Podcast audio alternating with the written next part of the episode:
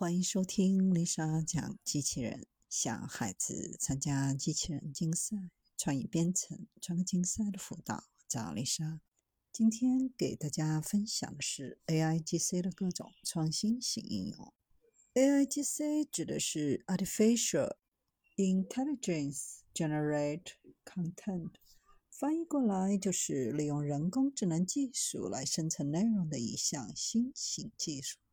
随着人工智能技术的不断发展，AI 技术也得到越来越广泛的应用，将会给我们的生活和工作产生巨大的影响。应用层多模态图片生成产品，当前主要局限于创作画作的草图和提供灵感。在未来，待版权问题完备后，AI 技术的内容进入商用后，必然会深入的与业界的实际应用相结合。以游戏行业为例，AI 作画给了非美术专业工作者，如游戏策划，快速通过视觉图像表达自己需求和想法的机会；而对于美术画师来说，能够在前期协助更高效、直接的尝试灵感方案草图，在后期节省画面细节补全等人力。在影视动画行业、视频特效领域，甚至是文物修复专业。AI 图片生成的能力都有很大的想象空间。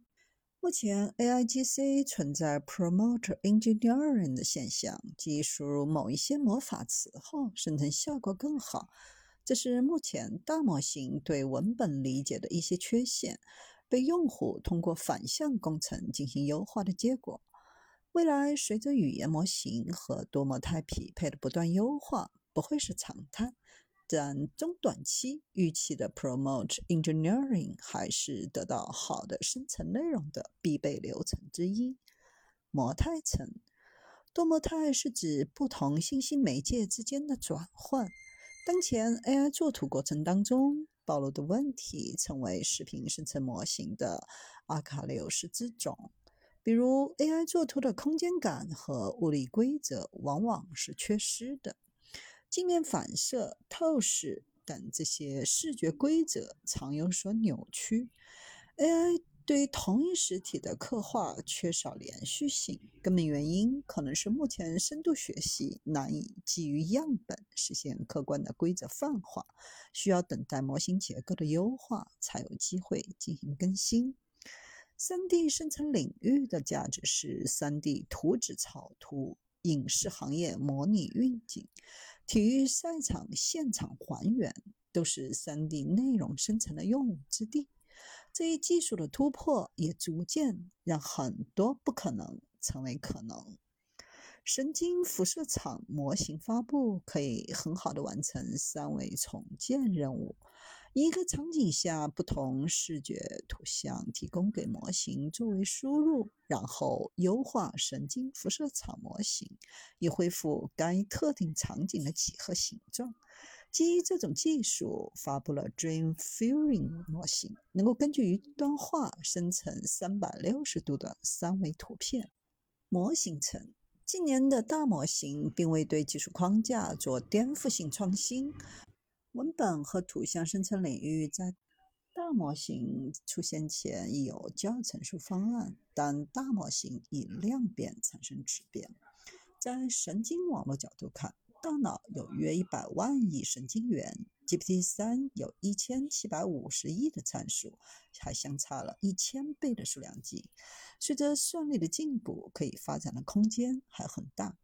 神经网络的本质是对高维数据进行复杂的非线性组合，从而逼近所观测数据分布的最优解。未来一定会有更强的算力、更精妙的参数堆叠结构，刷新人们对 AI 生成能力的认知。大模型最直接的成本就是能源成本。GPT 三发布的训练成本在千万美元级别，难以在短期内衡量投入产出比。只有大公司才能训练大模型。使得近年来模型的压缩、硬件应用的进步，GPT 三量级的模型成本已经降至百万美元量级。